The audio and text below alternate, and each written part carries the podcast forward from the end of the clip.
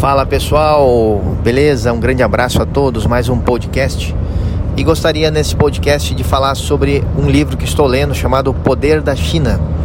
Então, O Poder da China é um livro escrito por Ricardo Jeromel, um escritor brasileiro, um entusiasta aí do mundo da, do empreendedorismo, que, que sempre estudou aí a, a, o mindset, a forma de pensar dos grandes empreendedores, dos bilionários do planeta. Trabalhou na Forbes e escreveu um livro que foi o acho que o grande livro, né, que ele escreveu, é, que ele ficou muitíssimo reconhecido, né, no mercado, que é Os Bilionários, onde ele fala sobre a forma de pensar, o comportamento, né, as coisas incomuns que esses caras que que, que enfim, que, que se formos analisar em síntese, em termos de capital, né, de mundo econômico, são as pessoas que gerem o planeta, né, os bilionários, né.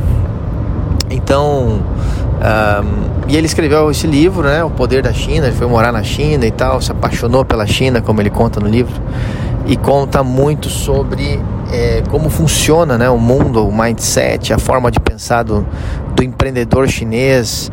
Conta muitas coisas que não aparecem, né, assim tão visivelmente, né, para quem está de longe, de fora, né, da China e que nos faz entender um pouquinho do poder desse chamado gigante chinês, né? Por que, que os caras estão engolindo, crescendo? É o país que mais gerou novos bilionários no mundo nos últimos anos, é, números assim assombrosos de crescimento, de é um país que mais tem fabricado unicórnios, né? Empresas que têm valor, valuation, né? Valor de mercado de, de um bilhão de dólares. Então, a empresa que mais formou unicórnios nos últimos anos, que mais formou bilionários. É uma empresa que. Uma empresa, não, um país que está crescendo assim, né? Enfim, dispensa muito o que comentar da China, né? Nesse aspecto né? de, de crescimento, de poder econômico, né? Bom, e aí na, é, nesse livro ele, ele conta uma coisa que me chamou muita atenção e que e que assim nos faz entender o porquê que eles estão chegando no nível que, que chegaram até o momento e porque tem todos os indícios de que serão assim que será a, no, não sei se o novo Estados Unidos em termos de, de, de, de grande referência mundial né no sentido de, de definir né a, o, o, o passo né o marco da economia a nível mundial como moeda mundial, etc. Mas economicamente já praticamente já é, né? E que ele, que ele comentava nesse livro sobre uma coisa que eu desconhecia, que é a norma 996. Que essa norma é uma coisa que é, é, é de praxe, digamos assim, na, na cultura de lá e que isso faz uma grande diferença em minha forma de ver nos resultados que eles conquistam, né? Ou que tem conquistado.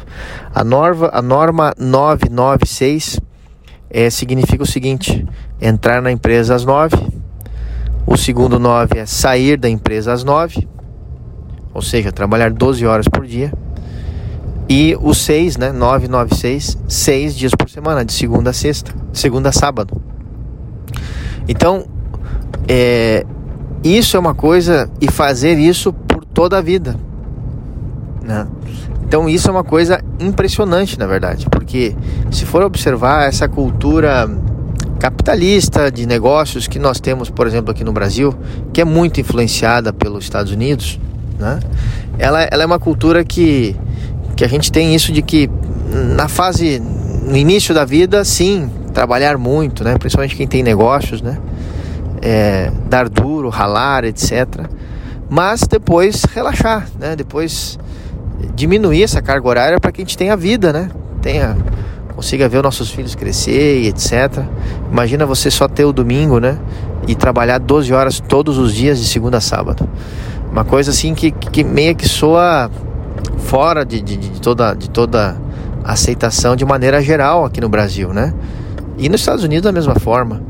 Então, uh, então aí nós vemos que é, como concorrer né, com um país que tem essa forma de pensar enraizada em sua cultura, trabalhando de forma alucinada por toda a vida neste ritmo. Não tem como qualquer empresa, qualquer empreendimento trabalhando nesse ritmo, nesta intensidade, não ser não, não ser exitoso, né? Não ter não, ser, não ter sucesso, né? É, porque fazendo, trabalhando, trabalhando, é, eu tenho certeza que todo mundo aqui que está me escutando, que já passou ou talvez esteja passando por uma fase assim em sua vida, sabe que assim é. Quando você trabalha 12 horas por dia, 14, 16 horas por dia e trabalha de forma assim intensa, alucinada, botando toda a sua vida naquele projeto, naquele empreendimento, naquele negócio, isso sim, porque sim dá certo. Porque você acelera tudo, né? Acelera os erros, acelera o aprendizado, acelera o teu crescimento e, e o negócio cresce. Cresce porque cresce, né? Porque você acelera com né? quantidade de horas trabalhadas intensifica tudo, né? Erros, aprendizados, acertos, e aí você vai crescendo, teu negócio prospera. E, e então eu vejo que essa essa cultura norma 996 isso é, em minha forma de ver, é o que causará assim essa maior distanciamento entre qualquer outro país e qualquer outra cultura, né? É, em termos de, de conseguir competir né, com a China. Não vai ser a quantidade de, de, de, profissionais no país, nem a quantidade de investimento, nem o poder da sua economia, nem a, a, a digamos assim, a qualidade, né? Digamos assim, da, das, do, do, que é feito, produzido, em termos de, né, de qualquer área, né? E, e sim essa forma, essa cultura de trabalhar de forma alucinada a vida inteira, né? Então, é, eu acho que aí mora talvez um dos grandes diferenciais, digamos assim, da China. Em minha primeira, tô, tô ainda lendo o livro do, do Ricardo Jeromel, né? Mas foi, foi uma das coisas que mais me chamou a atenção, porque combater, né, no sentido de comercialmente falando, né, em termos de, de potências de países, com, com um país inteiro trabalhando dessa forma, não é nada fácil. E isso e ele seguindo nessa, né, nessa escala ao longo do tempo, dos anos, das décadas, fará, em minha forma de ver, a China cada vez mais se distanciar dos Estados Unidos e do resto do mundo em termos de, de resultados, né? resultados econômicos, né? Então, é isso que eu gostaria de comentar nesse podcast. Eu sinceramente não, não sou hoje mais adepto né, a, a uma norma 996 e, e eu acho que não é salutar, né? Porque aí estaríamos vivendo para trabalhar, né? E, então eu acho que, que devemos sim ter o equilíbrio, né? Ver nossos filhos crescerem, termos é, diversas conexões na nossa vida, né? De tipo religiosa, espiritual, familiar, amigos, viagens, acho que nós temos que sim conseguir na vida ter um grande balanço de tudo, né? É, e então, assim, sinceramente, não, não, não aprovo, né?